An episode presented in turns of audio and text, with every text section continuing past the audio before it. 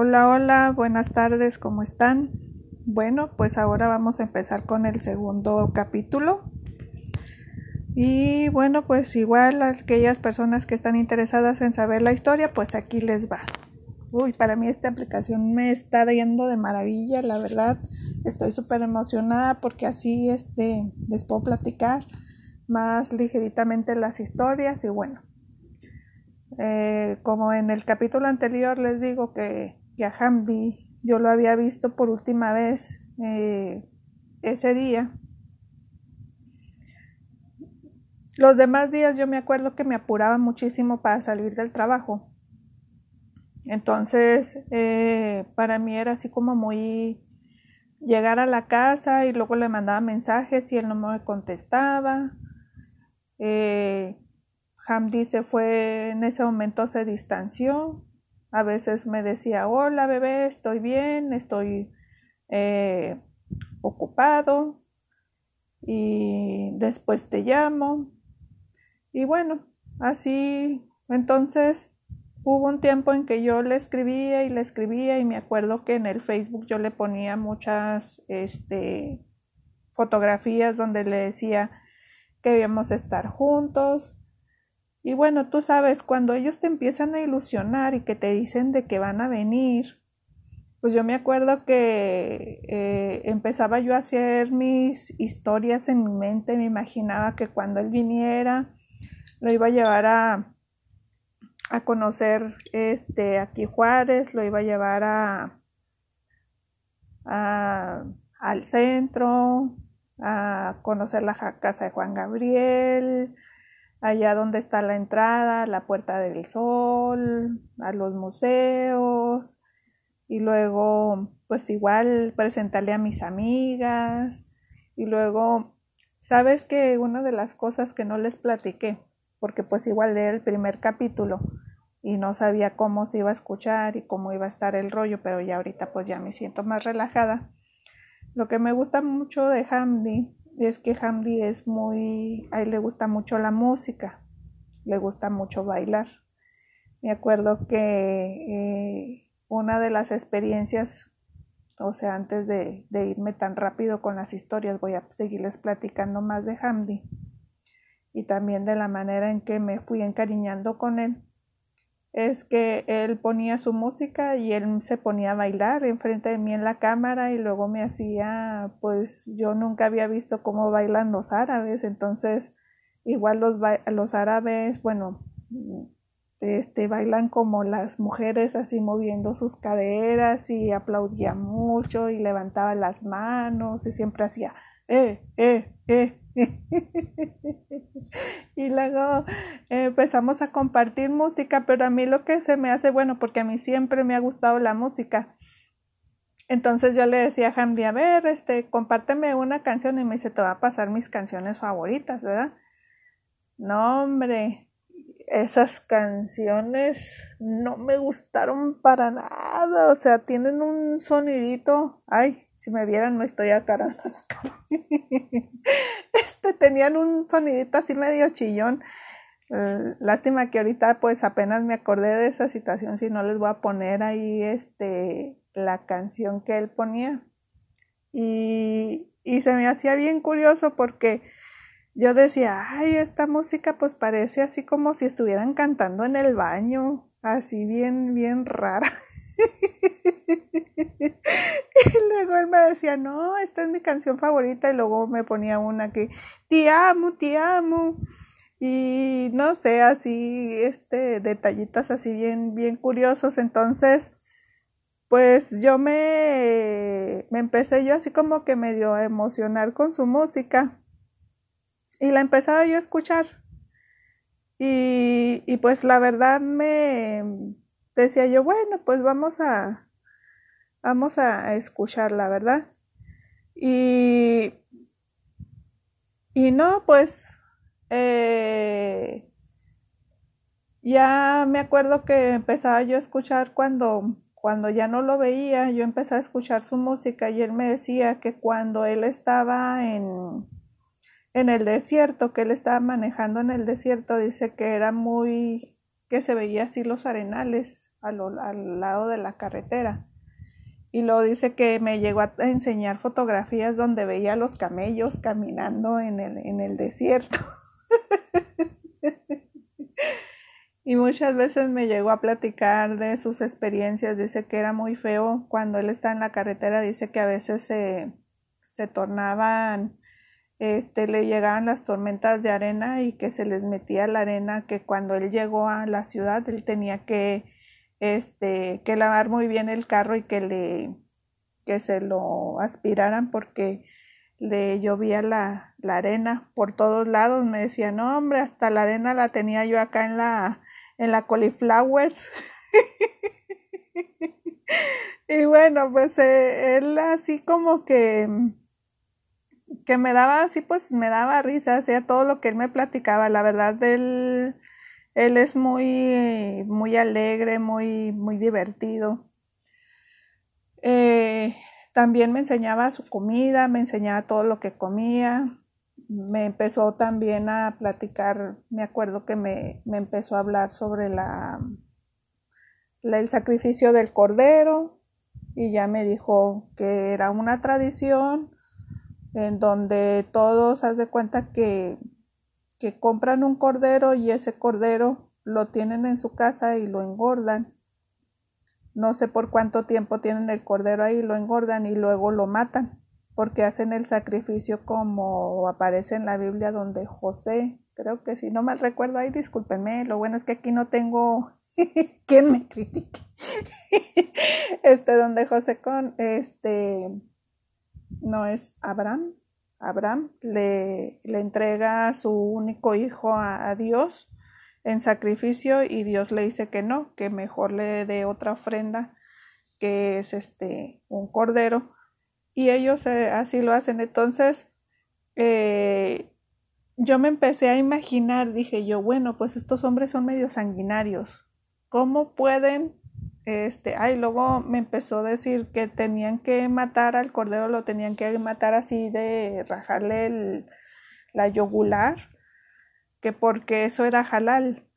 Me empezó a platicar mucho sobre la comida halal. Entonces, yo en la escuela había eh, aprendido eso, pero no muy claro, o sea, porque es de cuenta que en la escuela pues te enseñan un poco de las culturas y de la comida y todo eso, pero no completamente sabes bien hasta que él me empezó a decir que las cosas jalales, que los animales se mataban con como a la antigua.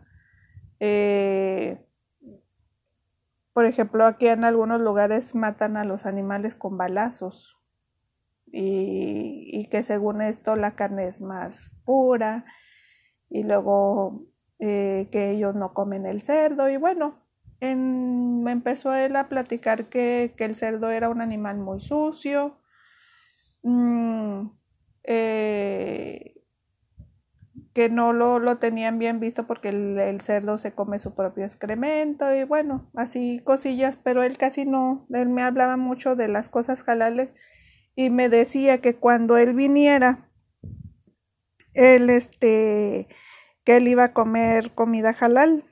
Entonces dije, la madre, pues, ¿qué le voy a dar de comer?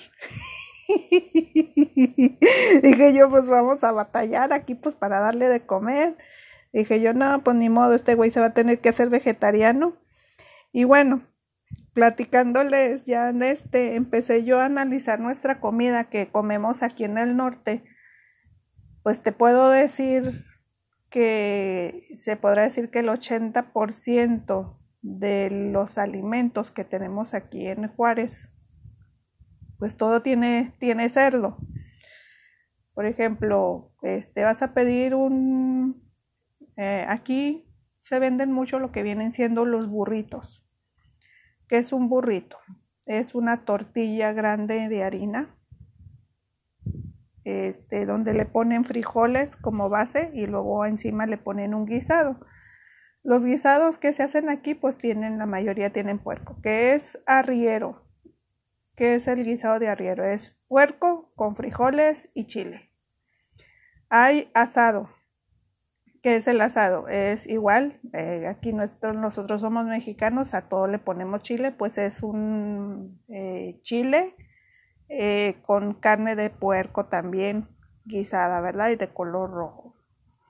Y luego eh, están lo que es el chicharrón, el chicharrón prensado y bueno, comemos las carnitas, nos encanta comer los tacos al pastor y los tacos al pastor son de cerdo.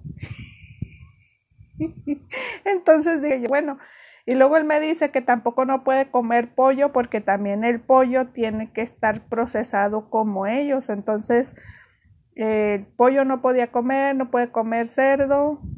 el pescado sí, pues tenía que darle comer pescado. Eh, también el queso tiene que ser halal porque yo no sé, la verdad ignoro muchas cosas de cómo se prepara la comida halal. Entonces me decía que el queso tiene que estar procesado halal, que las verduras, todas las verduras son halales. Y bueno, entonces este dije yo, bueno, pues vamos a ver, me dice mamá, no, no, pues aquí le vamos a dar, este, aunque no quiera, le vamos a hacer de comer y no queriendo la cosa, le vamos a ir metiendo. Poco a poquito le vamos a ir metiendo el chicharroncito. el cerdito. Iba a decir, ay, qué rico está eso. ¿Y qué es? No, pues le vamos a decir, es comida halal, halal. bueno, eh, entonces, este, me decía él que cuando estuviéramos aquí en la casa íbamos a hacer una gran fiesta, que él iba a traer mucha música, mucha música para mí, que me iba a enseñar a bailar, este, como bailan ellos y me dice que íbamos a bailar encima de la cama, que él me iba a traer ropa muy bonita, zapatos muy bonitos tradicionales, que le iba a traer a mi mamá, le iba a traer velos y a mis hijas también, que ahí había muchos lugares que llevar artesanías y todo, que él iba a venir con muchos regalos, que él, eh, que él me amaba mucho, como les digo, el que me respetaba mucho, que él quería tener una vida conmigo y me decía que él quería llevarnos, o sea, no nada más a mí, sino con todas mis niñas, llevarnos a Argelia, porque él allá en Argelia tiene su casa y tiene su trabajo. Y ya, pues, pues, este, pues te empiezas tú a emocionar, te empiezas a ilusionar y luego él me enseñaba eh, como les digo, platicábamos en, en videollamada siempre, él me compartía la pantalla y me decía, no, mira, yo aquí puedo comprar un vuelo, me sale a esto a México, pero él empezó a platicar con su familia de que se había ilusionado conmigo, de que él quería venir a verme, entonces su familia se empezó a preocupar, lo empezaron a regañar porque en aquel entonces eh, él usaba mucho shorts, bueno, bermudas, y andaba en chanclas. Siempre muy guapito, bien vestidito y todo. Entonces le decía, creo que le decía a su mamá, ay, ¿tú crees que tú debes de estar? Le decía a su mamá que él tenía que madurar, que él no podía estar este, llevando una vida así nada más de fiesta, que, que un matrimonio no era, no era algo fácil o sencillo.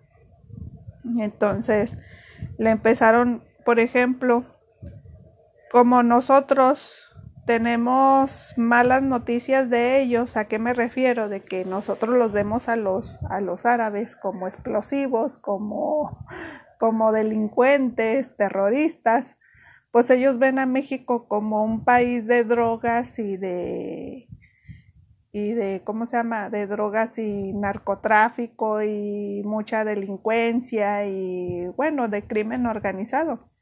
Y sí, o sea, no vamos a mentir, o sea, realmente México tiene su fama.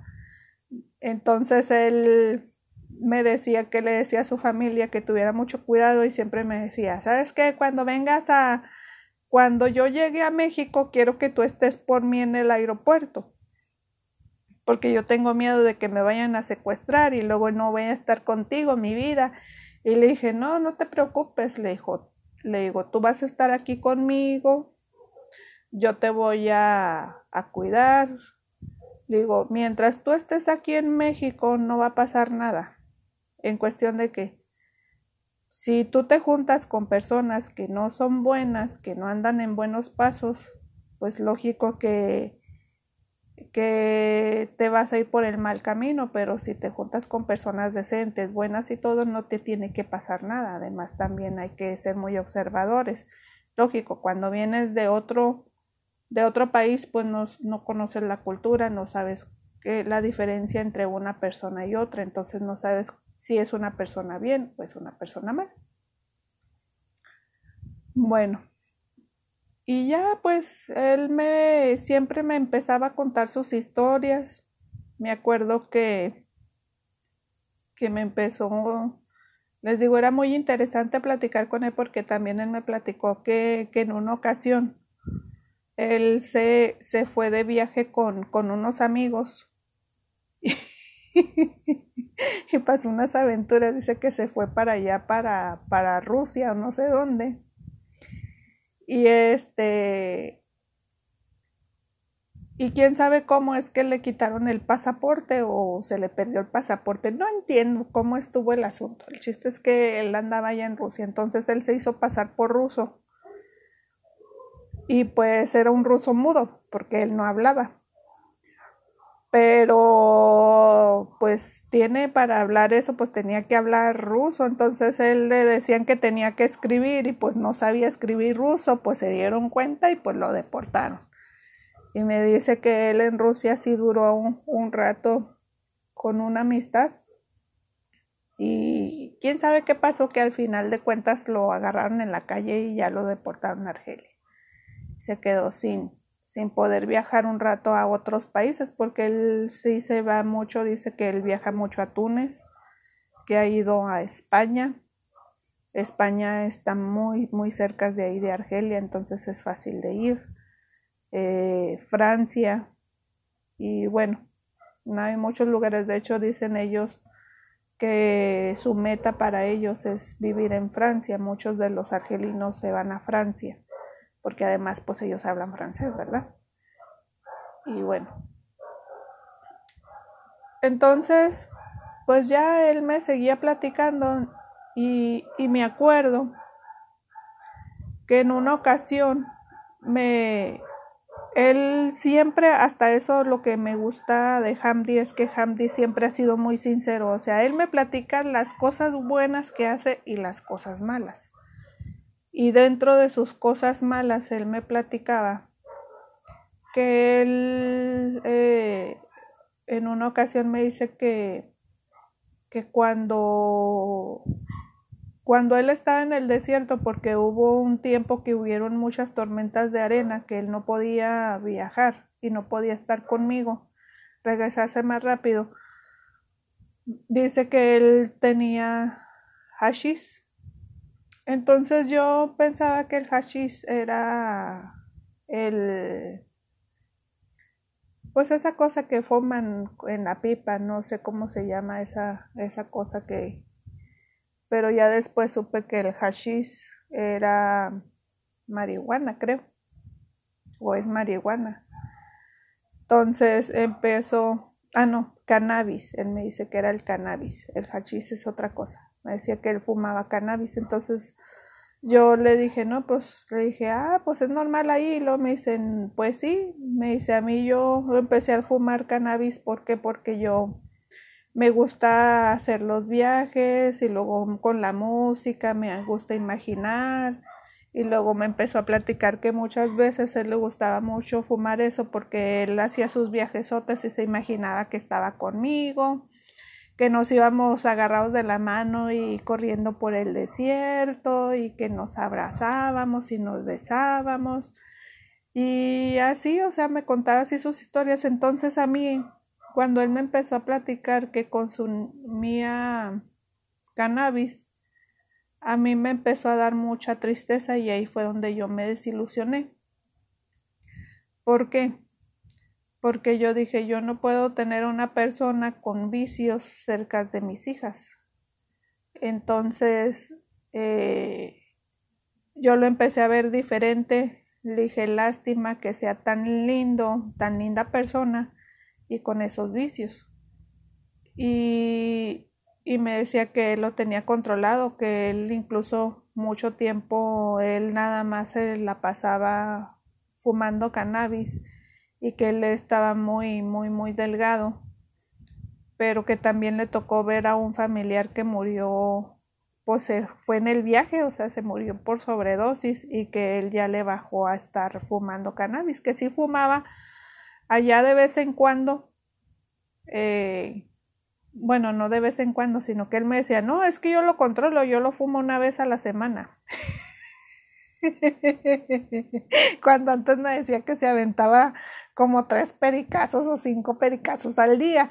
Entonces yo así como que, ah, sí, no, pues no, sí, es muy poco lo que fumas. O sea, para mí fumarlo una vez a la semana pues es mucho. Pero bueno. Y ya, pues eh, así así pasa con él. Y pues yo ya estaba contando los días y me imaginándome que él viniera. Y bueno, ahora sí regresando al último punto donde donde ya ya no lo que fue la última vez que platico con él, pues en realidad pues se me desaparece. Y me empiezo a sentir yo triste, y me empiezo yo a desesperar porque pues te digo, problemas en el trabajo, yo hasta incluso yo sentía que en el trabajo a lo mejor yo no iba a durar.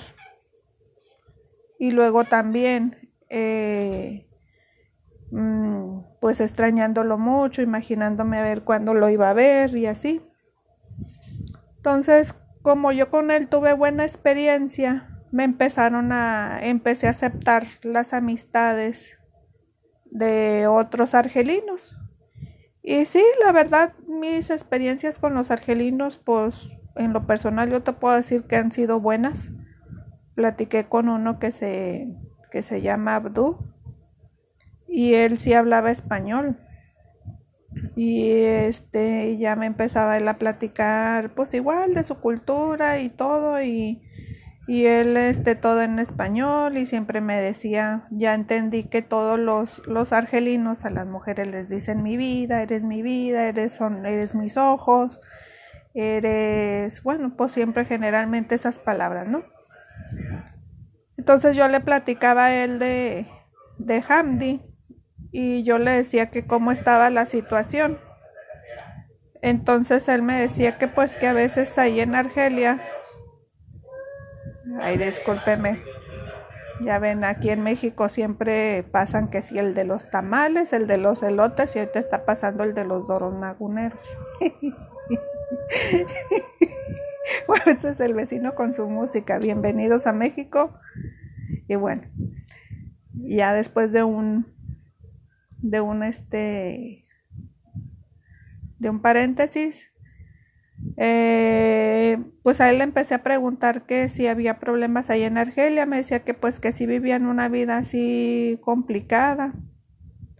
Y a veces Hamdi me decía de que habían, se quedaban sin internet, que porque les quitaban las líneas de internet. Y sí, efectivamente me llegó a platicar mi otro amigo que a veces se robaban las, los cables del internet y que se quedaban incomunicados a veces por semanas.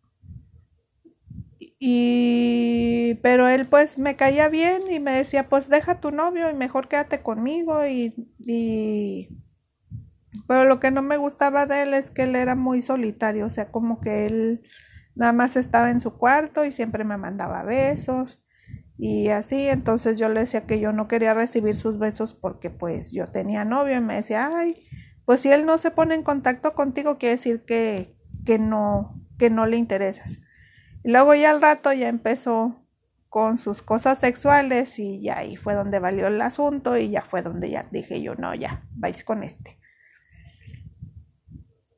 Entonces me empezaron a hablar otros, me empezaron a escribir egipcios. Uy, no. Los egipcios para mí se me hacían muy sucios porque en cuestión de que a veces me platicaban así, yo sí les decía, ¿qué, qué es lo que quieres platicar? Y luego me decían, no, pues que yo quiero, te quiero enseñar aquí mi trabajo. Y ya me enseñaban que estaban así, por ejemplo, en una ferretería. Y me dicen, oh, voy a buscar unas herramientas aquí. Y luego de repente veía que, que sí, que estaba moviendo ahí unas cajas y cuando de repente se volteaba la cámara ya me había enseñado su animalote. Entonces, para mí era así como que bien desesperante. Yo decía, ay no, haz de cuenta que me agarré así como que platicando con alguien y bloqueando, bloqueando, bloqueando, bloqueando gente. Entonces en eso me habló uno que se llama Mohamed Mamón. Parece chistoso, pero en realidad así se ponía. y pues él se, no sé dónde estaba, porque él estaba así como que habían muchas personas a su alrededor, como que él estaba en un refugio, porque se oían mujeres y niños y se oían hombres y él tenía su laptop y siempre tenía la cabeza tapada. Y ese sí era bien insistente, me hablaba cada ratito y luego me decía, ¿por qué no me quieres? ¿Por qué me ignoras? Yo que te amo y que te quiero y que no sé qué. Entonces yo le decía, ¿qué, qué es lo que quieres? Y cuando lo veía se reía. Y luego es cuando empezaba a hacer ese movimiento y me empezaba él a, a, masturbarse. Entonces, no me, él no me enseñaba nada, pero si yo lo veía que se estaba masturbando y para mí era así como que muy desagradable. Le decía, oye, no, o sea, ¿por qué haces eso? Y luego siempre me decía que, que me desvistiera y que le enseñara mi cuerpo y que, que él me respetaba y que me amaba y al final de todo me decía, este, el Dios, ¿cómo decía? Mohamed es la, la verdad y es el Salvador o algo así. Así, no, la verdad no me acuerdo porque ya pasaron muchos años de eso, ¿verdad? Y, y no, me, a mí me caía gordo, entonces yo lo, lo, lo bloqueaba y parecía hecho aldrede, o sea, ese fulano tenía quién sabe cuántas cuentas de Skype, o sea, yo lo bloqueaba y yo decía, ay, otra vez este, ¿cómo se desbloqueó?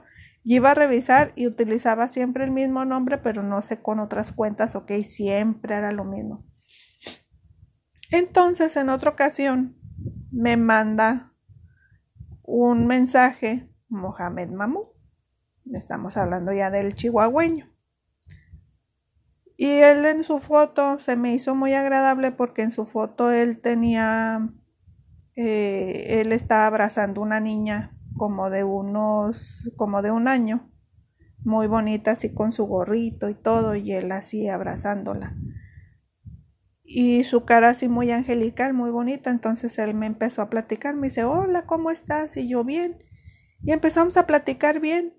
Y ya en eso ya él me empezó a platicar que él era contador, que él trabajaba en un restaurante, que entonces yo le dije, ¿cuántos años tienes? Y en aquel entonces yo tenía 37 y él tenía 27, si no mal recuerdo. bueno, algo así. Entonces, porque yo le llevo 10 años. Entonces me, le digo yo, ay, no, pues si tú estás muy chiquito. Le digo, y me dice, cálmese, cálmese. O sea, siempre me decía así, relájate, relájate. Yo no nada más quiero amistad contigo, yo no estoy buscando matrimonio, yo no te voy a pedir que seas mi novia, yo no te voy a pedir que seas mi esposa, yo solamente quiero amistad. Y yo le dije, seguro, sí, sí, no te preocupes, yo no te voy a pedir nada de eso. Le dije, ah, ok, está bien. Y ya, pues, este, empezamos así a platicar por, por mensajes ahí mismo en la aplicación. Y se me hacía muy agradable su plática, ¿por qué? Porque él me empezó a platicar de Egipto, me empezó a, eh, me empezó a mandar fotografías de, de las pirámides y así, entonces dije yo, ah, qué padre. Y como les digo, a mí siempre me ha gustado la, la música árabe, entonces yo le dije, oye, le digo, ¿y la música qué onda? ¿Cómo está? Ah, sí, tenemos música muy bonita. Entonces me dijo, después te voy a, te voy a mandar música. Le dije, bueno. Y ya me, me, este, me dijo, vamos a platicar por, me dice, ¿tienes Skype? Le digo, sí. Y le dice, vamos a platicar por Skype. Y ya, pues, este, empezamos una amistad muy bonita, de hecho, bien, bien padre. de repente a veces platicábamos, unas temporadas sí platicábamos, otras temporadas no. Pero pues para mí, o sea, yo mi mente y mi corazón y cada vez yo así como que desesperada, pues yo estaba preocupada por, por Hamdi, porque Hamdi no, no aparecía, o sea, no sabía qué, qué había pasado con él. Y me acuerdo que en eso me empieza, suena y suena eso en el teléfono.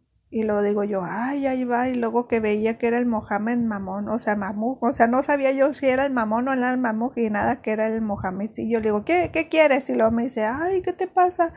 Y le digo, me dice, soy yo, Mohamed Mamuk. Y le digo, y luego me dice, soy el, el contador. Y le dije, ah, le digo, sí es cierto. Le digo, ¿cómo estás? Bien. Y luego me dice, ¿puedo verte? Y yo sí. Mohamed, lo que me gustaba de Mohamed es que él ponía, me decía, vamos a platicar. Él me ponía el, eh, ahí en el, en el Skype, hay una opción de que él podía escribir en árabe y a mí me aparecía en español. Y yo podía escribirle en español y él aparecía en, en, árabe o en, o en inglés. Y, y, él nunca le decía, oye, ¿y cómo, cómo te oyes? ¿Cuál es tu voz? Y me dice, no, no, es que ahorita no podemos platicar porque ahorita mi, mi, mi bocina está dañada y pues no, ahorita no, no, no, no sirve y siempre él tenía así como que su laptop o no sé si era una laptop o era una computadora. Siempre tenía una cámara así en un lado, entonces yo a él siempre lo veía de perfil. Y lo veía que él sacaba su cigarro y se ponía a fumar, entonces yo me le quedaba viendo y se me hacía un hombre muy muy agradable, muy muy tierno y muy sonriente porque hasta eso siempre estaba muy sonriente conmigo. Y me preguntó que si yo estaba casada, yo le dije que no. Y me preguntó que si tenía novio, y le dije que sí. Y me dice, ay, ¿y quién es tu novio? Le dije, no, le digo, te voy a hacer la verdad. Le digo, mi novio vive en Argelia, le digo, estoy muy triste porque él ya no se ha comunicado conmigo. Este, ya le, yo le platiqué pues lo que había sucedido. Entonces me, le dije que él, que él iba a venir a verme. Y pues yo en ese momento pues yo sí estaba así como que triste, ¿verdad? Así como que desilusionada, no sabía qué hacer, estaba desesperada por el Hamdi. Me dice, no, no te preocupes. Si él te dijo que eras su vida y que él te amaba, confía en él. A lo mejor él ahorita está ocupado y él no te puede hablar, pero no te preocupes, confía en su palabra. Y yo le dije, no, pues está bien. Y de repente empezó a hacerme cariños por la cámara. Entonces cuando él me empieza a hacer así en la cámara, así como que me quisiera agarrar, yo me quedé así como que dije, ¿qué haces? Y luego me dice, es que quiero tocarte. Le digo, ¿pero por qué? Y me dice, es que te me haces muy tierna, te me haces muy bonita. Me dice, me das, me das ternura. Y luego le digo yo, ajá. Y, le, y luego me dice, ¿no te gusta? Y luego le dije yo, pues sí, pero siento raro. Y yo así como que me empecé así como que medio a confundir porque yo en ese momento este, pues mi corazón y mi alma y todo estaba en el Hamdi, o sea, yo llorando por Hamdi, pensándome en Hamdi. Y, y Mohamed empieza así como a coquetearme y a decirme cosas, entonces también pues al verlo así fumando se me hacía muy así como que muy interesante, muy enigmático. Pero también cuando yo lo veía, algo de él se me hacía conocido. Ya después entendí que lo que pasa es que él tiene más o menos físico como mi hermano, o sea, tiene un, un aire. No es que mi hermano me guste, sino que, que tiene un aire, o sea, de repente así su mirada, sus ojos o su forma de ser se parece así un poquito a mi hermano. Pero yo decía, ay, qué raro, o sea, como que yo sentía después de analizando, le digo, eso no lo entendí en ese momento, pero analizando después dije yo, ah, pues por eso se me hacía tan conocido. Y, y ya me acuerdo que de tanto estarlo viendo, me acuerdo que en el trabajo, eh, eran bien cargados en el trabajo, a veces en el trabajo me dejaban sola, o sea, era la nueva y me dejaban sola cobrando en la caja y luego se me hacía una filototota y luego así, y luego ni el jefe de cajas, ni la otra compañera, ya todo el mundo platicando y todo y a mí dejándome sola. Y eso me generaba estrés, pero de repente me, me ponía yo así como que se me venía a la mente su sonrisa y su la manera en que yo lo veía fumando y sus cariños. Entonces como que decía eh, pues qué tiene o sea ya en ese momento se me pasaba el coraje o la o el, lo que sentía en ese momento y empezaba yo a sonreír porque me, me acordaba mucho de él y yo dije, ¿qué me está pasando? Le digo, ¿por qué, ¿por qué me estoy acordando de Mohamed en vez de estar recordándome a Hamdi? Y luego de repente así como que en mi cabeza estaba así como que me acordaba de Hamdi, luego de repente me acordaba de Mohamed. Y luego llegaba yo a mi casa y de repente ya tenía un mensaje de, de Mohamed. O sea, cuando yo llegaba a mi casa, él me, me escribía, me dice, hola. Y le digo, ay, hola. Y luego me dice, ¿cómo estás? Y yo, bien. Le digo, acabo de llegar. Ay, yo también acabo de llegar del trabajo. Y siempre me dice, qué suerte, llegué justo a tiempo. Y le dije, sí, ¿verdad? Y me dice, ¿qué estás haciendo? Y le dije, no, pues estoy aquí, este, estoy llegando al trabajo. Y me dijo, bueno, póngase algo cómodo y ahorita platicamos por, por llamada. Y sí, pues haz de cuenta que ya yo ya agarraba, me ponía mi pijama y todo. Yo me acuerdo que para esto ya era en octubre. Y en octubre empezaba a cambiar el clima. Habían días en que el clima se ponía frío, habían otros días en que el clima estaba pues cálido. Entonces, en esa ocasión me acordé que, que me había tocado que, que el clima estaba fresco. Y cuando me ve, me ve con una chamarra. Y me dice, ¿está haciendo frío? Y le digo, sí, sí está haciendo frío. Y me dice, ay, usted lo que necesita es que yo la abrace. y yo le dije, ¿cómo? Me dice, no, no te creas, estoy jugando. Y yo, ah, ok. Y luego me decía, ven aquí. Y luego me enseñaba que tenía una, ay, ¿cómo se llaman esos? Ay, se me olvidó cómo se llaman esas máquinas que usan ellos allá. Es un evaporativo, es un de eléctrico que da aire cálido y caliente. Se me olvida, discúlpeme mi, mi memoria. Y me dice, mira, aquí estamos bien a gusto en 20 grados. Y él siempre, yo que lo veía ahí en la casa, yo siempre lo veía en camisetita de, de tirantes. Y me dice, ven aquí, aquí te, mi cama está muy grande y puedes estar aquí conmigo, yo te puedo abrazar y te puedo dar calor. Entonces yo le decía, no, le digo, somos amigos y los amigos no se abrazan y no se dan besos. Y luego me dice, ah, sí es cierto, discúlpame, pero no, no te preocupes, yo te puedo abrazar como amigos y, y no pasa nada. Y le dije, no, le digo, porque si se entera Hamdi, se va a poner celoso y después se va a, a enojar. Entonces, a mí me, lo que me pasaba con él es que, por ejemplo, él me empezaba así como que a coquetear y a decir cosas. Y de repente yo me ponía a llorar con él porque me acordaba de Hamdi, que yo lo extrañaba. Y cuando él veía que yo me, me ponía triste, me colgaba la llamada. Y yo dije, ¿qué pasó? O sea, como que se desconectaba, o sea, ni siquiera me avisaba, o sea, sí se desconectaba. Entonces yo me quedaba así como que sola y decía yo, ay, pues, ¿qué pasó? Y le digo, ¿y este por qué se fue? O, o qué rollo, ¿verdad? Entonces, ya al día siguiente otra vez, o sea, cuando yo llegué del trabajo, él ya sabía exactamente a la hora que yo llegaba del trabajo. yo estaba aquí y como a los 10, 15 minutos o a la media hora ya tenía un mensaje de él. Y me decía, hola, ¿cómo estás? Ah, discúlpame, es que tengo problemas con el internet, se me desconectó, pero ya estoy aquí. Eh, ¿Cómo te sientes ahora? ¿Cómo te fue en el trabajo?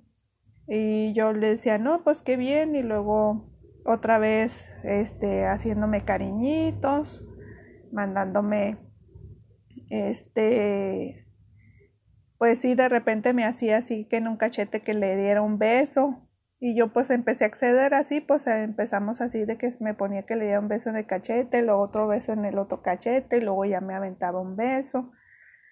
Entonces yo me empiezo así a encariñar con él.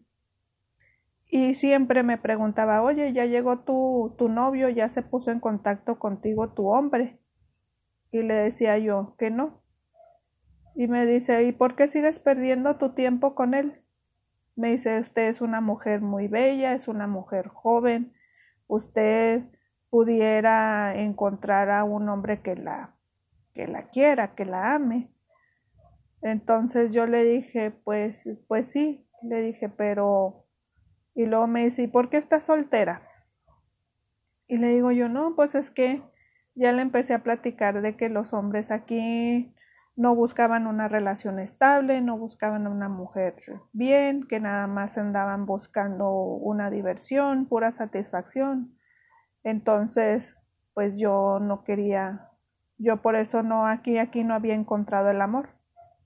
Entonces él le digo yo, le pregunté que si él tenía novia en su país y luego me dijo, no, yo aquí no tengo novia porque aquí las mujeres no les gustan los hombres inteligentes. Aquí y este yo yo estoy dispuesto a dar mi amor, yo a respetar a mi pareja, estar solamente para ella. A las mujeres no les gusta que el hombre esté al pendiente de ellas, yo siempre estoy al pendiente de mi mujer. Eh, aquí las mujeres no son confiables porque a veces ellas tienen otros hombres y, y a mí no me gusta, yo soy muy inteligente y me he dado cuenta cuando ellas me engañan. Y, y yo estoy dispuesto a dar todo por mi mujer, por todo, o sea, formar una familia, un hogar y todo. Entonces, yo en ese momento me le quedo viendo y le dije, yo eso es lo que yo quiero. Y me dice, yo también. Me dice, pero es cuestión de que tú quieras.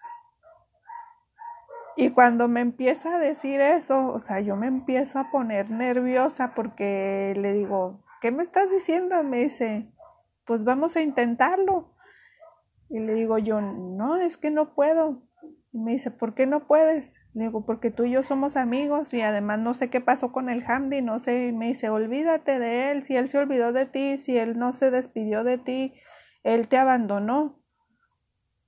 Este, yo cada vez que platico contigo me siento muy a gusto contigo, me siento feliz contigo, me siento... Eh, y luego siempre lo veía porque incluso él es una persona pues muy delgada y ponía su cámara y ponía su rodilla en el así muy cerca de su y abrazaba su rodilla y la y la besaba y lo veía que se meneaba, o sea, cada vez que platicaba conmigo se ponía muy nervioso y lo veía así con sus ojitos de borreguito. Yo decía, ay, no, no me mires así, porque me, me ponía nerviosa. Y luego, eh, pues me, de que me ponía así como que decía, ay, es que no, no entiendo, o sea, ¿qué, pues, ¿qué, qué quieres? O sea, le decía, es que no puedo. Y me decía, no, no se preocupe, me dice, yo, me dice, nada más conmigo la vida es muy fácil. Y siempre me decía, aquí la vida es muy fácil.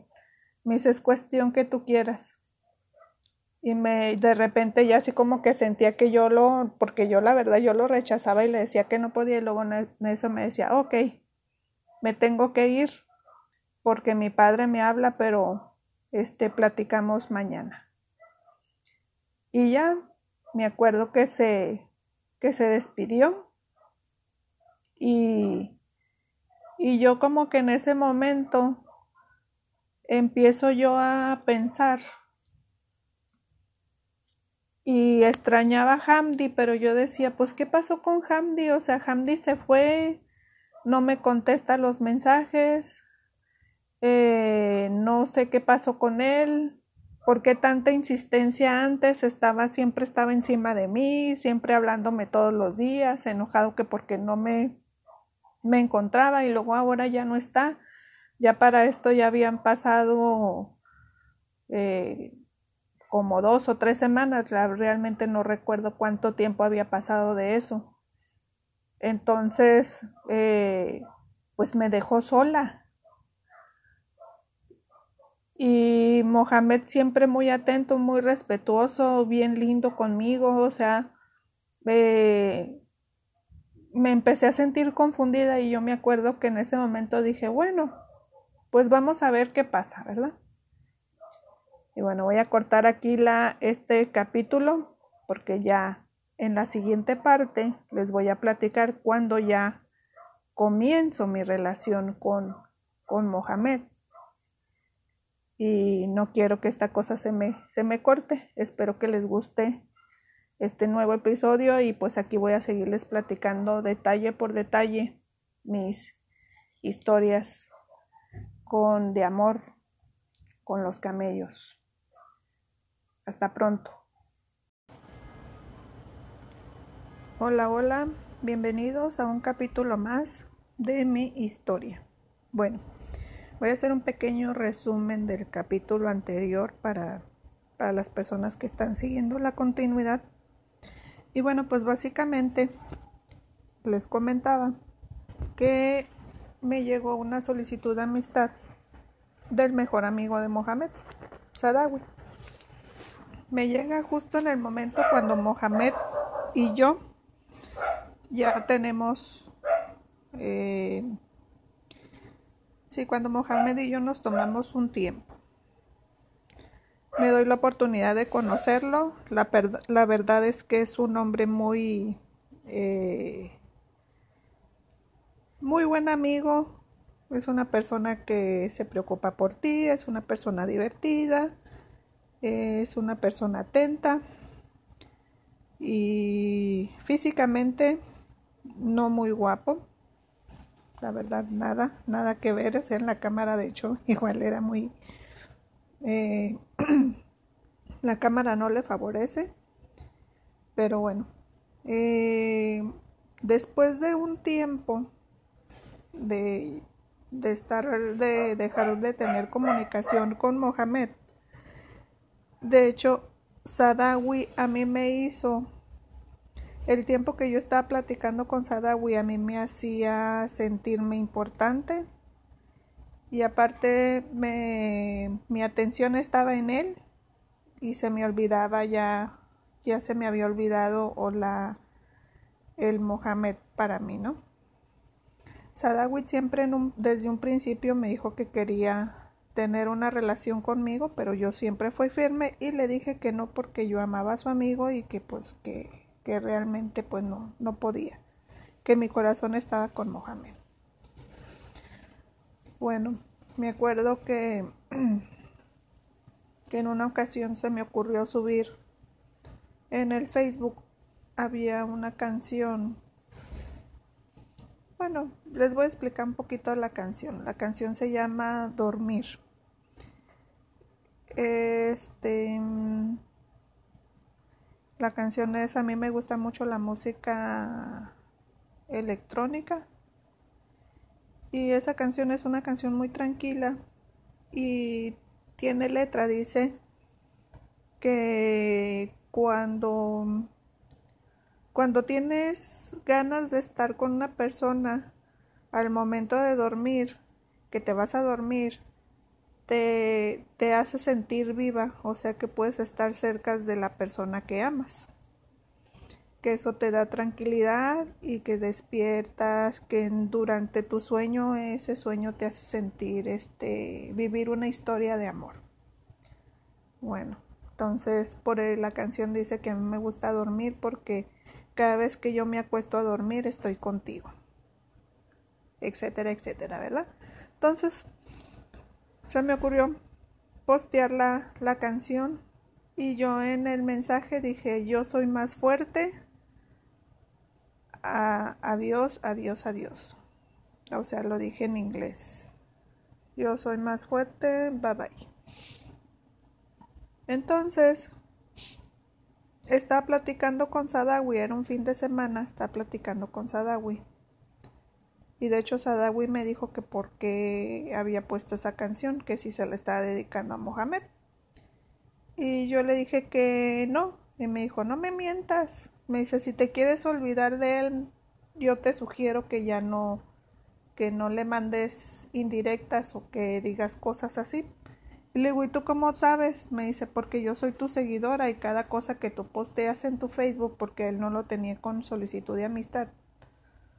Y luego, de hecho, pues yo también así, también, esta es una de las cosas que quiero para todas aquellas chicas que tienen una relación con alguien, no nada más con alguien de, de otro país, sino en tu propio país.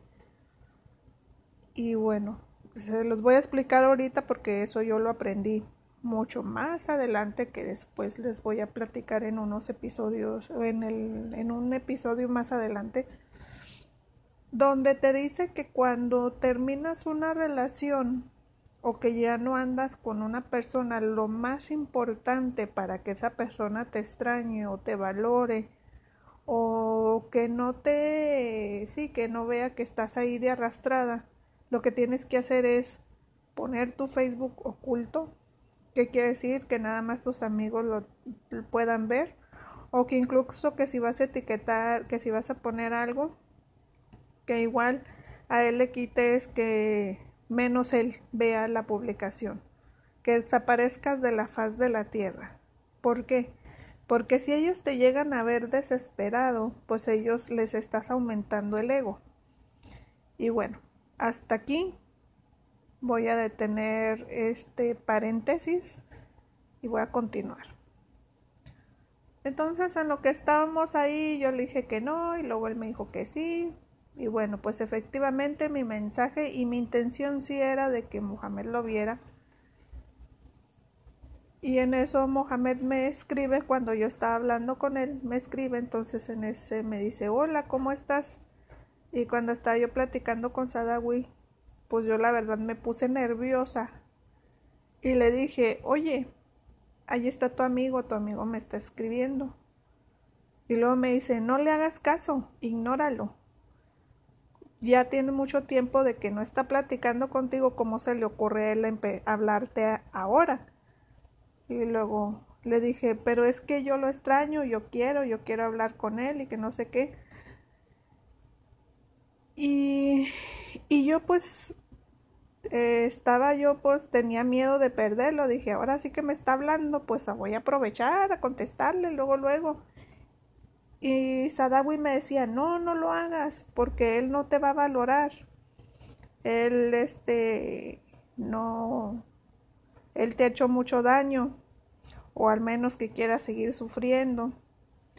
Y a mí la verdad cuando, y esto es donde le doy la razón a muchas personas cuando se acercan a mí y me platican sus historias, que me dicen, es que lo amo, sé que no me conviene, pero yo quiero estar ahí con él o tengo miedo perderlo, o no me importa que esté ahí con él, este, pero que no se me vaya, aunque me trate mal como decimos aquí, pégame, pero no me dejes. bueno, es un, es un decir, ¿verdad? Bueno, entonces, pues yo me acuerdo que me puse nerviosa, me solté llorando, no sabía realmente en ese momento mis emociones me ganaron más que la razón. Y, y le contesto a Mohamed y Mohamed me, me dice que vio el post de la canción y que dijo, ay, este, pobrecita, está sufriendo. Y yo también estoy sufriendo, la extraño, le voy a hablar para que deje de sufrir. O sea, que para si te das cuenta, él en ese momento él me hace sentir o bueno, él se siempre se hace sentir como que muy superior Y es para que tengan cuidado también. Porque dice, pobrecita, está sufriendo. Y yo también estoy sufriendo, pues le voy a hablar porque la veo que está sufriendo. Entonces en ese momento yo dejo de Sadawi se molesta conmigo porque ya le dije que estaba hablando con él, literalmente lo dejé así de volada, le dije, ¿sabes qué? Está, está el otro, lo siento, o sea, lo hice a un lado así, porque para mí Mohamed era lo primordial y luego pues está el Mohamed ahí, o sea, el Mohamed no lo podía hacer a un lado porque para mí importante Mohamed. Y bueno, Sadawi me dice, ya me voy, no quiero ver esto, me vio llorando Sadawi me dijo, no, pues si a ti te gusta esto, pues adelante, es lo que quiere, sígale ahí. Empiezo a platicar con Mohamed y entonces Mohamed me dice, ¿cómo has estado tus días? ¿Qué has hecho en estos días? Entonces yo le dije que he estado bien y luego también le dije que pues que estaba molesta por estar peleando, que porque él me había dicho eso. Entonces me dijo, ah, ya, o sea, me dijo, relájate, no, no hables de eso. Y le dije, ¿sabes qué? En este tiempo estuve platicando con un amigo tuyo. Y me dice, ¿quién es? Y le dije, no, no te voy a decir. Me dice, ¿por qué no me vas a decir? Le dije, ¿por qué no? Le digo, porque es un amigo tuyo, es el mejor amigo. Él me dijo que se llevaban como hermanos que de hecho él me dijo que tú no le habías dicho a ellos de que tenías una relación conmigo. Entonces él en ese momento se escudó y me dijo, es que nadie tiene derecho a saber mi vida privada. Y, y luego le dijo, y, él me dijo que si tú le hubieras dicho que, que querías que yo iba a ir a visitarte Egipto, que entre tus amigos te hubieran podido prestar dinero para comprarme el boleto de avión y poder haber ido. Entonces en ese momento Mohamed se enojó todavía más y me dijo, dime quién es. Y le dije yo, no, no te voy a decir porque yo no quiero que se rompa esa amistad. Dime cuánto tiempo estuviste hablando con él. No, nada más fue una vez pero quiero que me digas quién es. Y le dije, no, no te voy a decir. Y ahí es donde se empezaron a poner las cosas bien feas. Perdón. Y es donde empezaron los insultos. Y ahí es donde me empezó a decir, eres una puta, eres una perra, eres este por qué no me quieres decir seguramente él y tú están están este teniendo una relación a mis espaldas. Entonces yo le dije ey ey ey le digo es cálmate le digo para empezar le digo yo no tengo una relación con él. Él sabe que yo soy tu mujer él sabe que yo a ti te respeto y además, este, pues él me, me, empezó a platicar, o sea, yo, lo, yo acepté su amistad porque yo quería saber de ti, o sea, qué, qué cosas haces. Entonces, ahí, o sea, cada vez que yo le decía algo, era como ponerle más, más, este, leña al fuego. Dime quién es. Quiero que me digas quién es.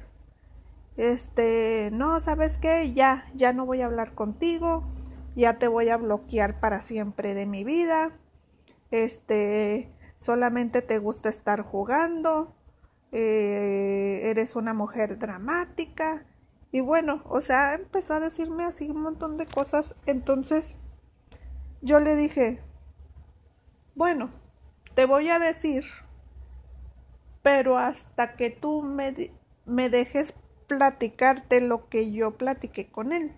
Y me dijo, no, no, no, no, no, no, si yo ya lo sabía, tú eres una, una cualquiera, eres una prostituta, eres el peor animal asqueroso que he conocido en mi vida, eh, ya no, ya no, ya me voy a desaparecer, ya no vas a tener contacto conmigo, ya, bueno, me dijo hasta de lo que me iba a morir. Entonces, yo en ese momento le dije, ¿sabes qué? O sea, dentro del pleito, yo le, yo estaba muy tranquila. ¿Por qué? Porque para empezar yo no estaba, yo no hice nada malo. Y le dije, ¿qué? Le digo, sigue, sígueme, sígueme insultando.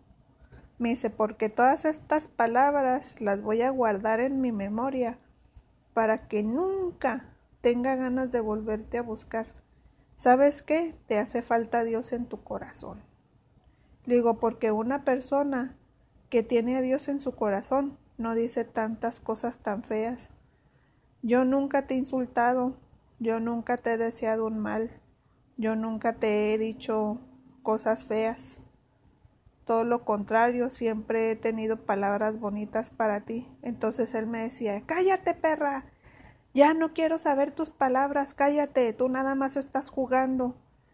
Eres muy buena, bravo, te felicito.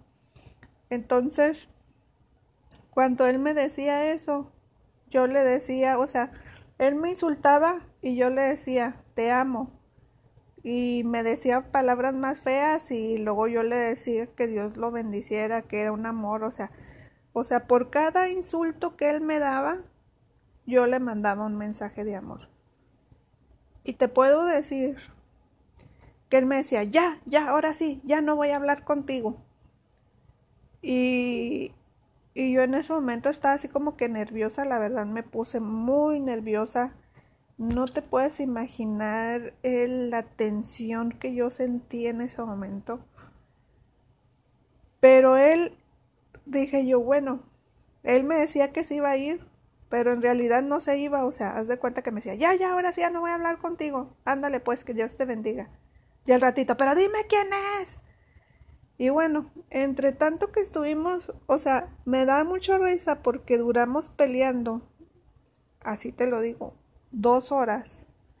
Y él ese es un hombre que, como les digo, es un hombre de pocas palabras, es un hombre frío, seco, es un hombre que no, que no habla mucho.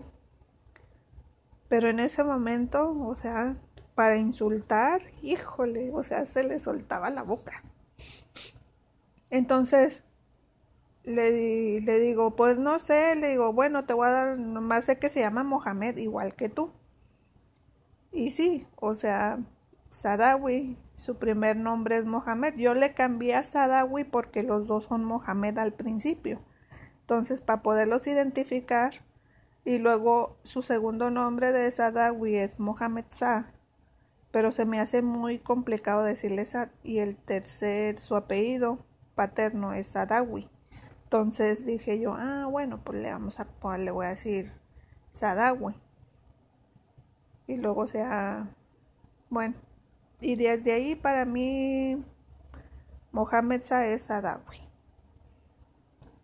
Bueno, entonces, eh, Empezamos, ya le dije yo, se llama Mohamed igual que tú. ¿Mohamed qué? Y me da risa, y creo que a muchas de ustedes les va a dar risa esta parte, porque si se dan cuenta, Mohamed hay muchos Mohameds. a todos les ponen Mohamed para acabarla de amolar, entonces se la puse difícil. y me dijo, Mohamed Sal. Dije, no, no sé. Le digo, no.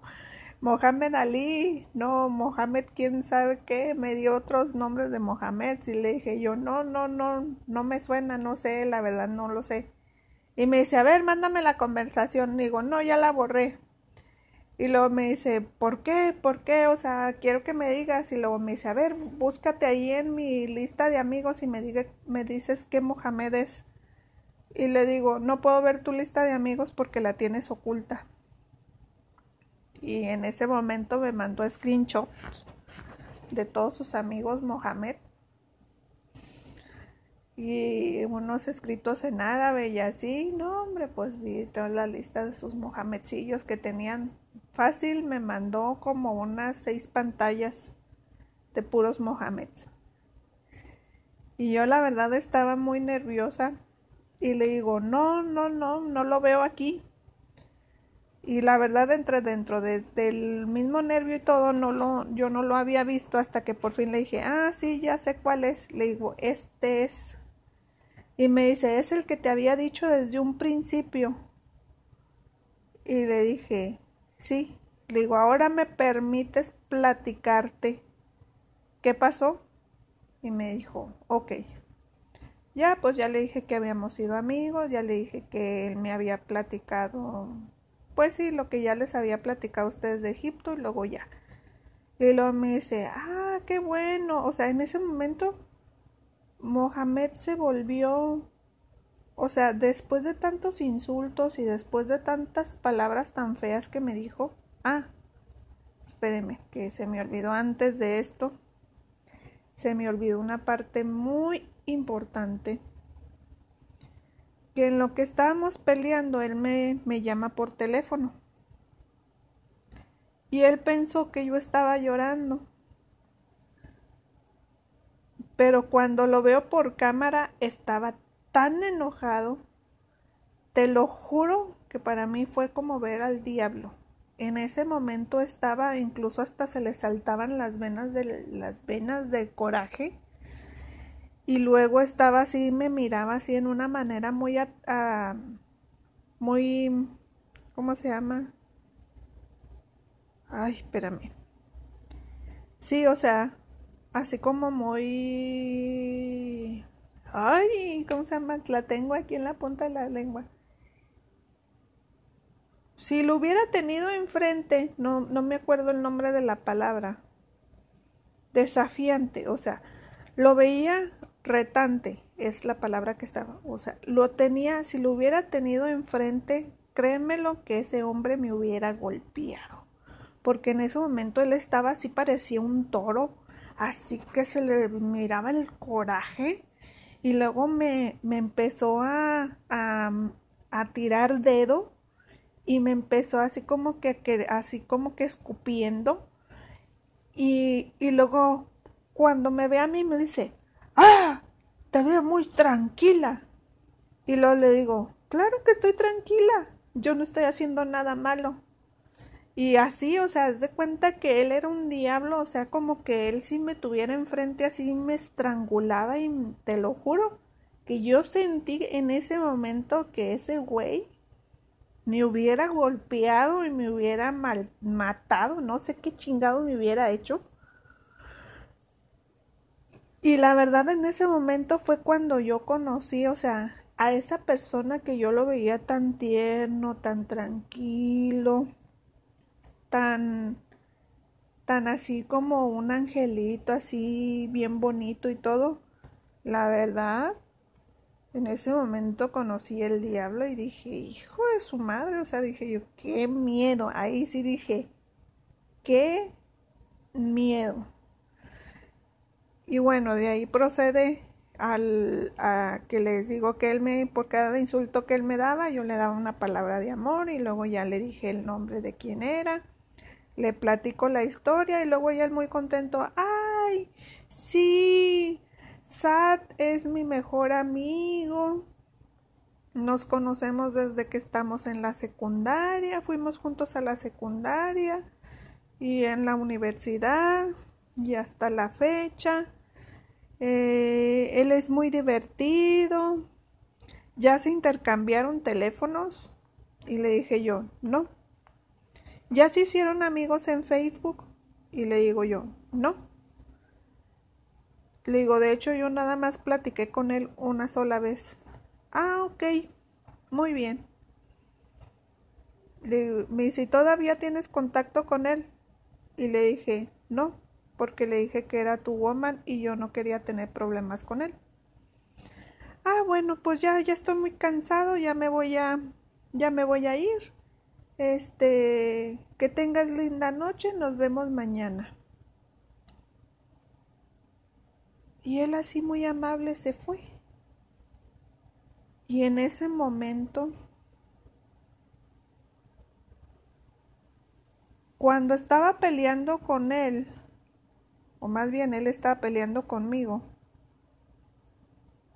Yo no sentía nada, o sea, sí me sentía nerviosa, Claro que me sentía nerviosa, pero a la vez me sentía tranquila porque yo sabía que yo no estaba haciendo nada.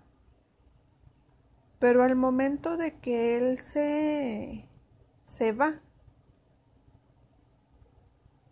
ahí es donde yo entendí que fui maltratada. Que a pesar de que él no me golpeó físicamente, era como si lo hubiera hecho. Me sentí como como una basura. ¿Y sabes por qué me sentí como basura? Porque todo eso yo lo permití. Al momento de que él me empieza a insultar, al momento que él me empieza a decir un montón de cosas, para mí hubiera sido tan fácil cortar la comunicación y no hablar y sin embargo yo permití que él me dijera un montón de cosas que no que no que no están bien. Y en ese momento se me vino a la mente una canción que se llama Morir de Amor. ¿Qué quiere decir? Que cuando... Y esa es un grupo mexicano que se llama Kudai y ya hace muchos años que salió esa canción. Y bueno, a mí me, como les digo, les hablo mucho de canciones porque a mí me encanta la música, la verdad, soy muy muy este soñadora, me encanta la música. Prefiero oír música alegre, pero también obvio a veces tenemos momentos tristes y pues obvio que que a veces te me gusta escuchar música triste y esa canción me acuerdo que esa de morir de amor te habla sobre el este ¿cómo se llama? las relaciones tóxicas Ahora ya está de moda lo tóxico, decir tóxico.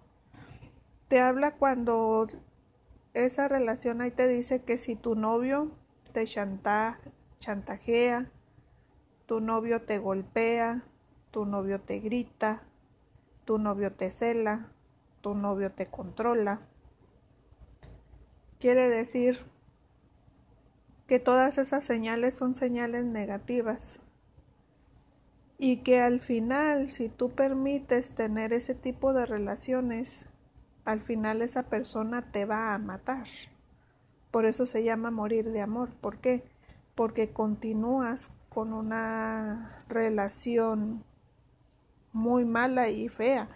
Entonces, me acuerdo que busqué la canción y me puse a verla y me di, y me di cuenta que era tanto lo que yo lo amaba y tanto lo que yo lo quería que permitía que él me, me insultara, que él hiciera conmigo lo que él quisiera, que me engañara, que me, bueno, no engañar, bueno, sí, que me dejé manipular por sus palabras, que me dejaba incluso, a mí se me hacía un hombre muy guapo, me, me anonadaba, o sea, estarlo viendo.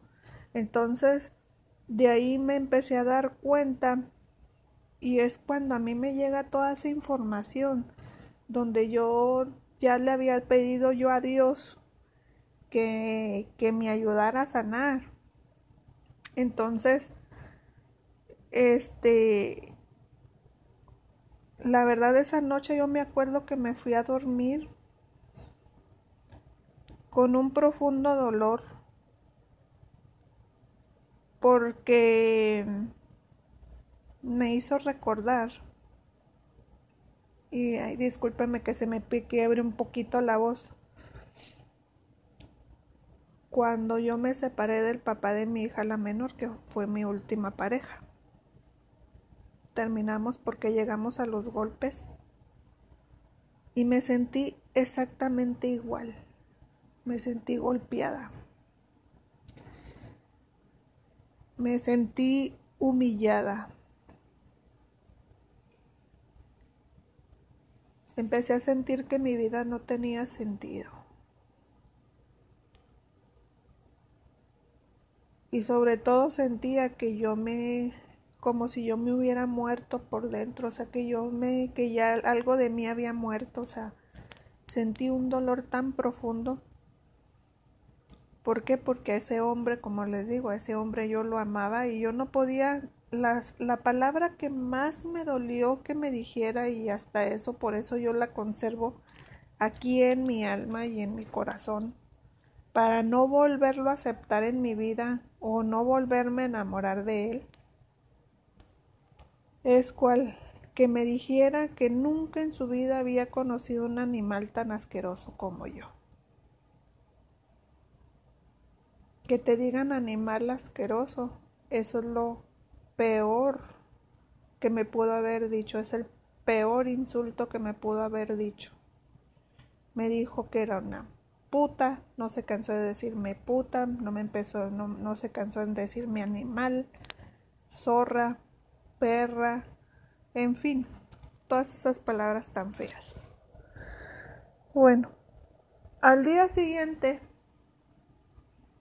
me escribe como si nada. Ah, bueno, antes de irme a, a dormir, me acuerdo que le mando un mensaje a Sadawi por WhatsApp y le digo a Sadawi, Acabo de terminar de hablar con Mohamed y Mohamed ya sabe la verdad y ya sabe que tú y yo platicamos. Pero no te preocupes, le mandé las conversaciones y le dije que solamente habíamos platicado. Y le dije que me había insultado y me dijo, ¿cómo es posible que él te haya insultado? Él no tiene que insultarte. Voy a hablar con él porque él no tiene derecho a, tratarte así. Y, y ya me dijo, bueno, me dice, no le debiste haber dicho, ¿por qué le dijiste? Si era un secreto entre los dos, él no debió haberse enterado de que tú y yo platicábamos y que no sé qué. Entonces yo le dije, no, le digo, ¿sabes qué? Ya, ya volví con él y pues lo siento mucho, mejor es preferible que ya no nos escribamos. Y me dijo él, bueno, está bien. Y a ver, eso me acuerdo que que ya me fui a dormir. Al día siguiente me escribe Mohamed, yo la verdad me levanté con la moral por los suelos. Me dice, buenos días, bebé, ¿cómo amaneciste? Y en eso yo le escribí y le dije que había amanecido muy mal, que había amanecido muy triste por todas las palabras que me había dicho, que me dolía con el corazón, que cómo era posible que a un hombre que yo amara mucho, él me dijera y él se expresara así de mí. Entonces me dijo, es que tú me, me retaste. Si tú no me hubieras retado, eso no hubiera pasado y si tú me hubieras dicho todo desde un principio, no hubiéramos llegado tan lejos. Y yo le dije que era tanto el amor que yo sentía por él que yo no quería que perdiera su relación con su amigo. Y él me contesta, me dice, necesitas saber muchas cosas de él, todavía no sabes muchas cosas de él, pero después te voy a platicar. Y luego me dice, ok, me dice, quiero hablar contigo por teléfono. Y luego le dije yo, bueno, está bien. Y ya me acuerdo que me marcó. Y me dice, lo siento bebé por lo de ayer. No era mi intención decirte esas palabras. Estaba como loco, estaba ciego. Pero yo te, yo te amo y y perdóname. Y le dije yo, está bien. Me dice, bueno, pues cuídate mucho y nos comunicamos después. Y ya me acuerdo que, pues, en ese momento también yo me sentí como cuando, cuando de esas mujeres que, que tienen a su esposo que es alcohólico y que les dan una mega madrina. y al día siguiente como si nada, ay mi amor, perdóname, es que estaba me tonto y que quién sabe qué. Y luego está la mujer ahí sometida y dice, ay sí, va a cambiar, ya no lo va a volver a hacer o así. Entonces yo sabía que eso no estaba bien dentro de mi corazón, me lo decía porque yo ya, ya, ya eran muchas cosas, o sea, ya, ya era demasiadas las cosas. Pero sin embargo era tanto el amor que sentía por él. Porque igual también muchas personas dicen, ay, pero qué baja autoestima, ¿cómo puedes permitir que una persona te haga eso? ¿Sabes por qué lo permites?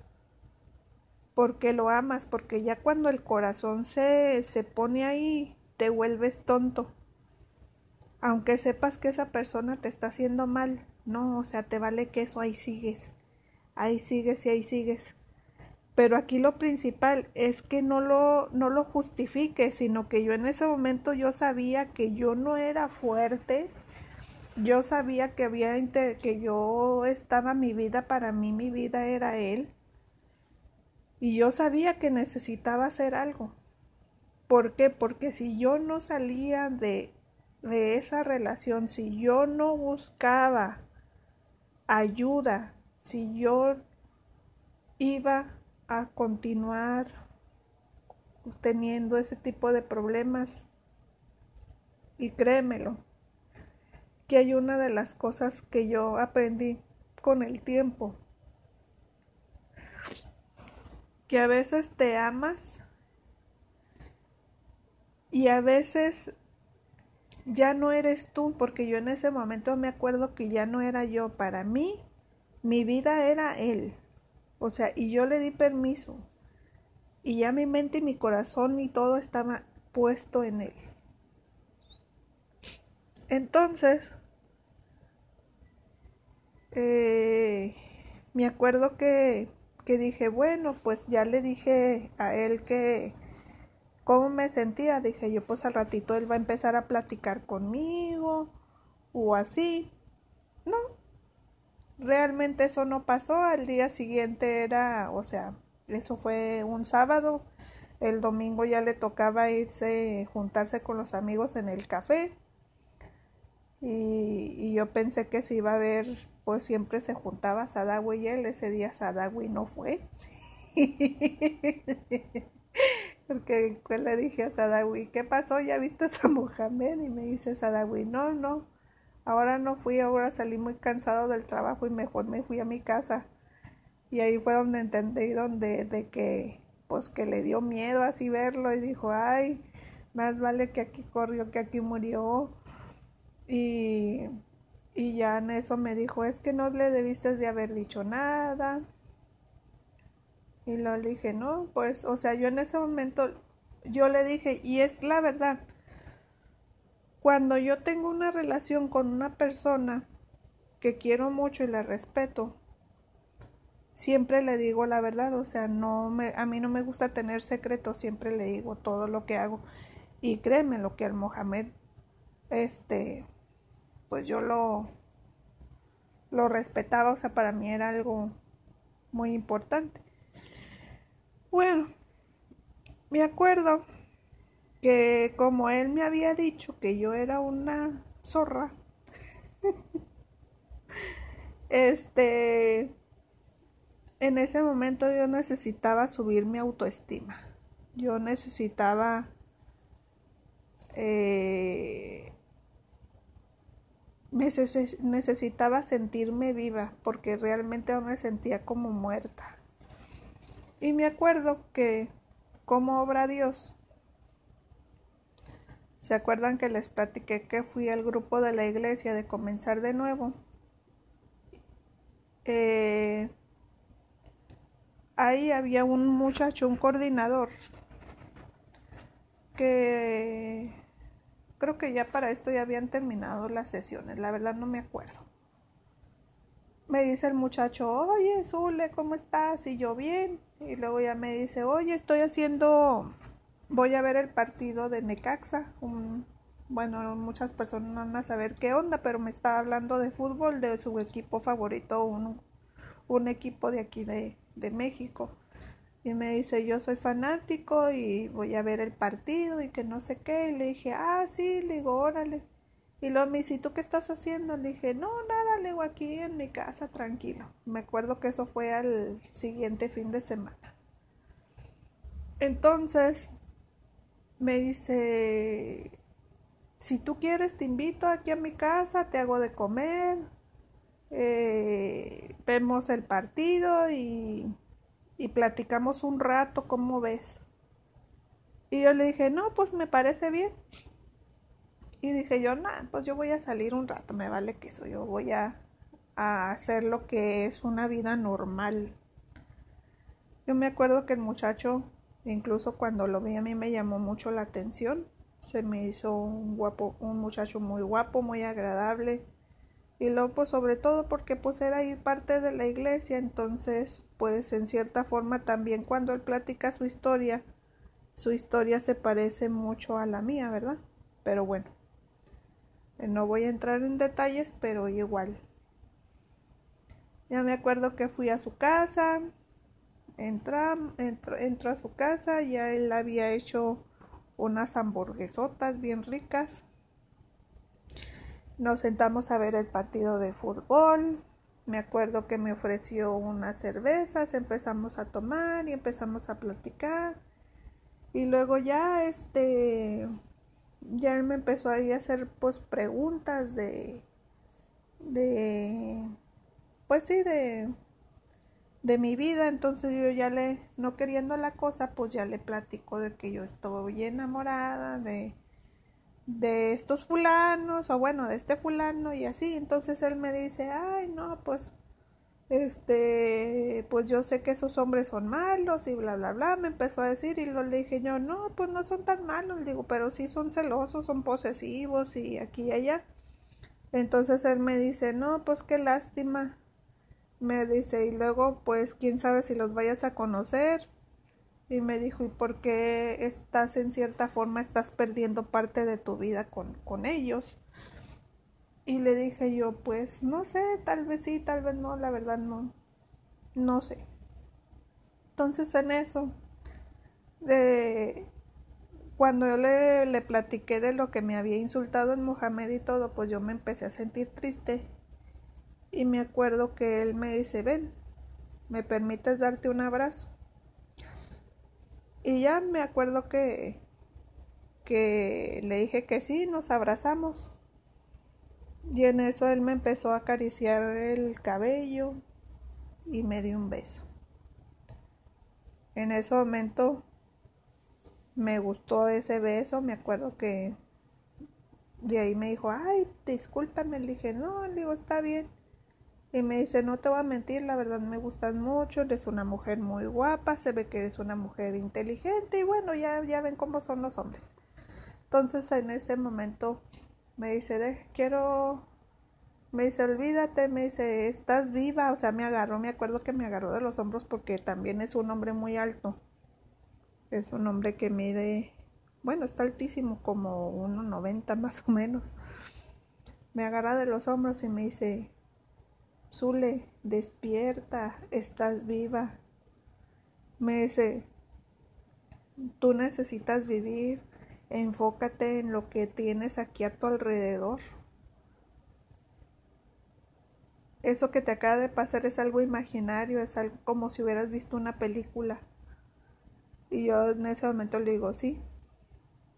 Y en eso me dice, mira, dame, no me dijo que quería una relación conmigo porque me dijo, mira, este, si quieren nos podemos seguir viendo tú y yo, pero que no se den cuenta en la iglesia que anda, que, que estamos juntos, porque si se dan cuenta, este, ya no me van a dejar a mí participar como coordinador y además una de las reglas que hay ahí es que nosotros los servidores o los coordinadores no podemos salir con los como los alumnos y le dije yo es no pues está bien no, pues me acuerdo que seguimos tomando cerveza, comiendo unas papitas. Como no queriendo la cosa, él me agarraba de la mano, me besaba la mano, me abrazaba, nos dábamos un beso. Y así me acuerdo que que la verdad en ese momento yo me sentí tranquila. Al rato ya me acuerdo que ya en eso yo me levanté y le dije, ¿sabes qué? Ya me, ya me voy porque ya es tarde. Y me dice, ay, qué lástima. Yo quería que te quedaras otro ratito más.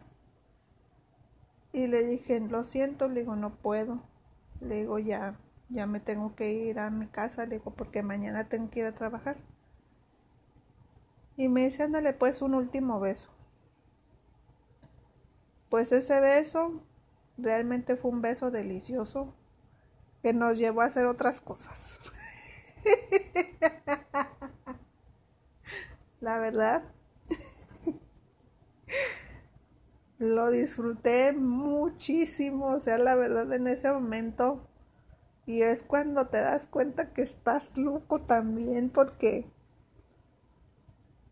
Ay, Dios. Literalmente ese hombre lo utilicé.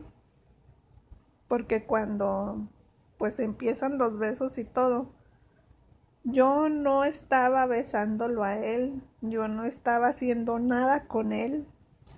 Yo en ese momento puse a Mohamed llena, parecía como si Mohamed y yo nos hubiéramos reconciliado y hubiéramos hecho el amor. Ay, no, no me acuerdo y me da risa. No, hombre, yo me acuerdo que, que este, pues no, no se prendió las luces ni nada, o sea, quedó todo así en oscuro, pero sí, mientras estábamos ahí, yo me imaginaba que era el Mohamedcillo. Ya tenía yo mucho tiempo que no tenía relaciones sexuales. Y la verdad, pues me gustó, me sentí viva en ese momento.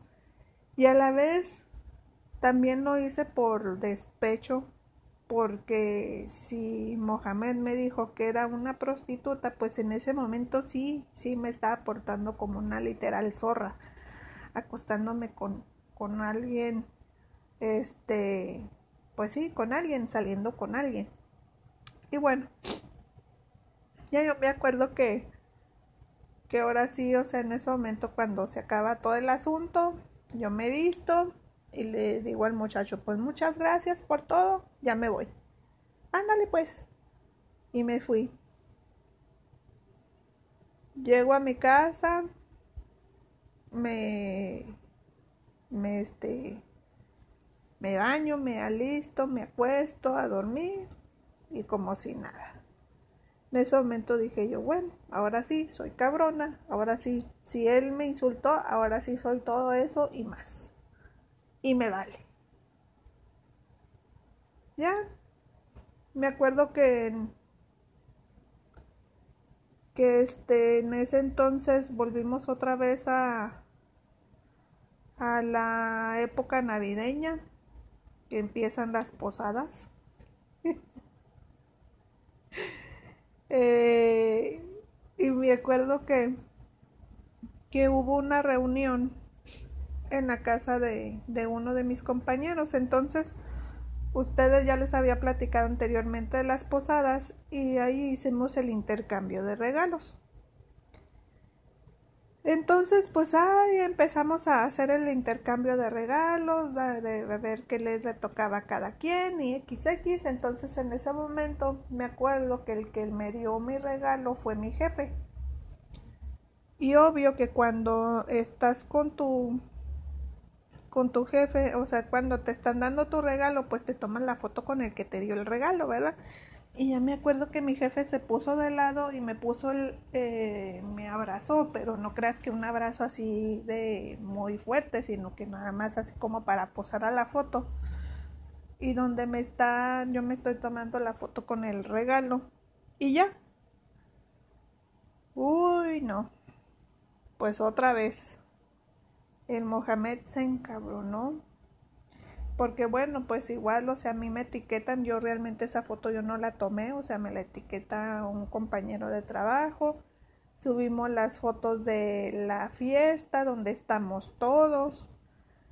Pues el Mohamed otra vez, que ya ves que tú no cambias, que nada más te la pasas en fiestas y, y luego ese porque te está tocando y luego parece hecho al de que mi jefe en todas las fotos sale atrás de mí. Seguramente ese es tu hombre. Y luego a mí me da risa porque le digo, no, le digo, él estaba ahí, él estaba con su esposa, pues le tuve que mandar la foto de todas, o sea, las fotos donde estamos todos, donde mi jefe está con su esposa y todos mis compañeros están con sus esposos, esposos y esposas. Y donde estoy yo, o sea, que estoy sola, junto con con la señora de la limpieza que íbamos, que íbamos este solteras, o sea que no llevamos ni niños ni nada. Y me dice, no, no, otra vez haciendo lo mismo, ya me tienes, ya me tienes muy mal. Y dije yo, ay, no, pues a este no se le da gusto para nada. Y le dije, ay, pues si se enoja, pues que se enoje.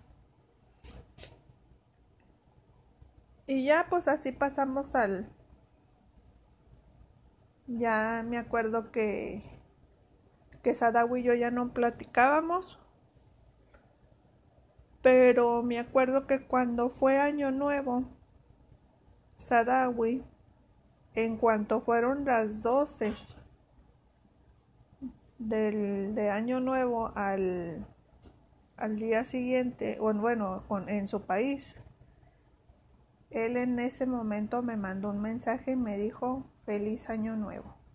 Y se me hizo muy bonito su detalle.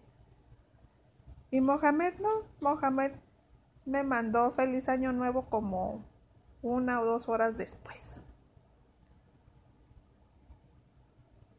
Y ya empieza a ver este... Yo me acuerdo que que comienza el siguiente año y la relación con Mohamed y yo era una relación igual, como siempre, una relación fría, donde él me hablaba cada, cada vez en cuando. no me, como siempre, ignorándome, viéndolo en línea y luego le decía que sí estaba en línea y luego me decía que no, luego lo empecé a agarrar en mentiras. ¿Por qué? Porque me decía, bueno, ya me voy a dormir. Y luego yo, le decía, ok. Y lo veía en línea. Y luego, pues él permanecía ahí por muchas, incluso hasta por dos horas, y él seguía ahí en línea y según él estaba durmiendo. Y este, y luego cuando platicábamos me daba cuenta de que a veces me decía, ay, o sea, yo me daba cuenta que le llegaba una notificación y lo leía.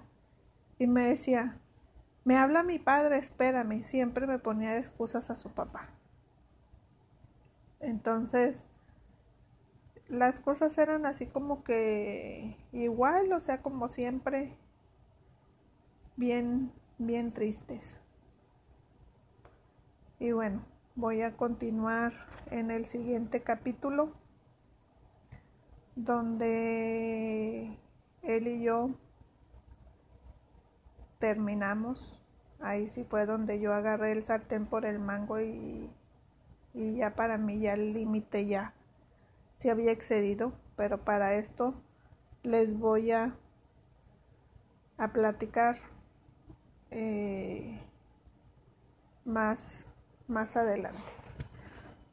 Bueno, nos vemos en el siguiente capítulo. Espero que les esté gustando esta historia.